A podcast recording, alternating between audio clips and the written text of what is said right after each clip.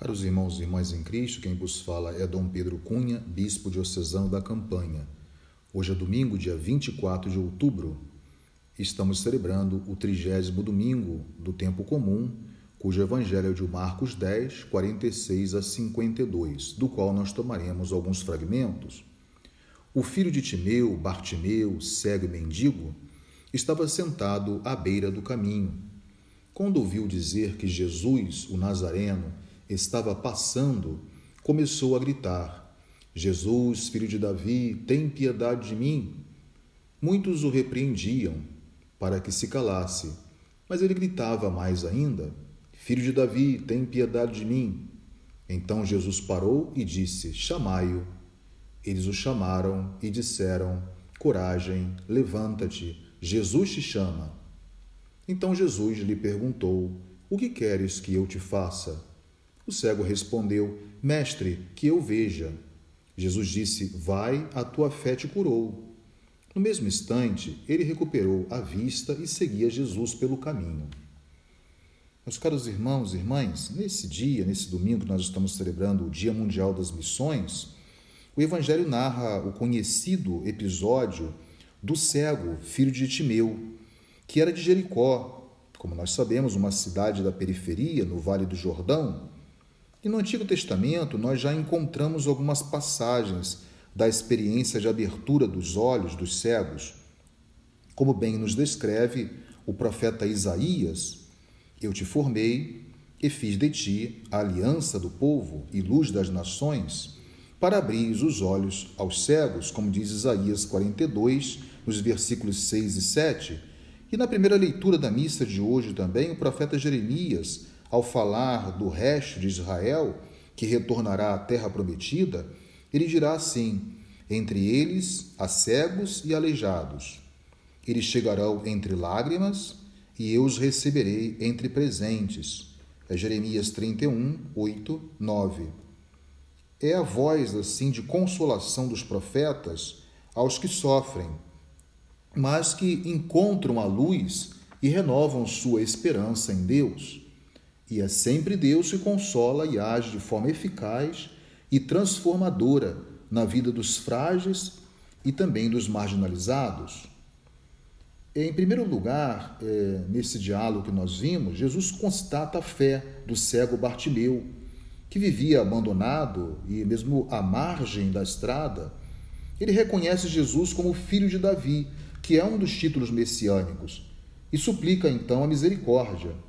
Jesus reconheceu no grito de Bartimeu uma fé simples espontânea, e por que até não dizer uma fé perseverante? Pois, mesmo repreendido né, pela multidão, ele continuava a gritar por Jesus. Não tem medo de suplicar a Jesus para que o curasse da cegueira. Jesus também não ficou indiferente ao grito do cego, mas permitiu o diálogo e o encontro com ele mesmo. É Jesus que passa na sua vida, no seu caminho, e ao mesmo tempo toma a iniciativa de chamá-lo e de curá-lo. Diante desta ação milagrosa e ao mesmo tempo da palavra de autoridade de Jesus, chamai-o, coragem, vai, a tua fé te curou, a narrativa não poderia ser outra que a da própria vocação à fé e ao discipulado, como devemos destacar. No mesmo instante, ele recuperou a vista e seguia Jesus pelo caminho, como descreveu bem o evangelista Marcos no capítulo 10, versículo 52. O caminho do cego, agora, é interessante destacar isso, não é mais envolto em trevas, mas envolto em uma luz admirável do discipulado de Jesus. Então, receber o dom da cura e do milagre e ficar indiferente ou não seguir o novo caminho com Jesus significa permanecer na cegueira espiritual. Para o evangelista Marcos, a história de um milagre físico torna-se a narrativa espiritual de uma vocação à fé e ao discipulado. Jesus é a luz que penetra e ilumina todo o nosso ser e também toda a nossa existência. O encontro com Jesus é, assim por dizer, o início de um novo caminho. E só fica na periferia ou mesmo à margem da estrada quem não tem coragem de gritar por Jesus quando ele passa, ou não é capaz de encontrá-lo? Temos que aprender a esperar e sermos sensíveis à sua presença e à sua graça, que passa e se faz presente mesmo nos momentos mais obscuros da nossa vida e da nossa história, como esse que nós estamos atravessando agora. Mas lembremos de uma coisa: se tivermos nossos olhos purificados, limpos, abertos, para sermos capazes de segui-lo por toda a nossa vida, veremos esta luz admirável que é Jesus.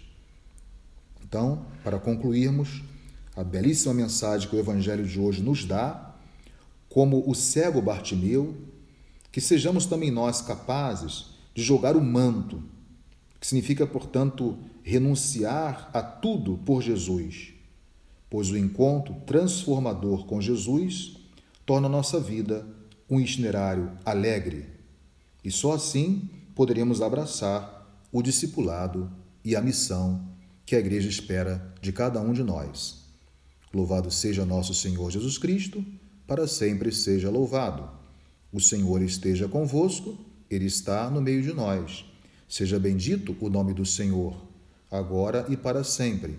A nossa proteção está no nome do Senhor, que fez o céu e a terra por intercessão da Virgem do Carmo e dos nossos beatos Padre Victor e Inha Chica, abençoe-vos o Deus Todo-Poderoso, Pai e Filho e Espírito Santo.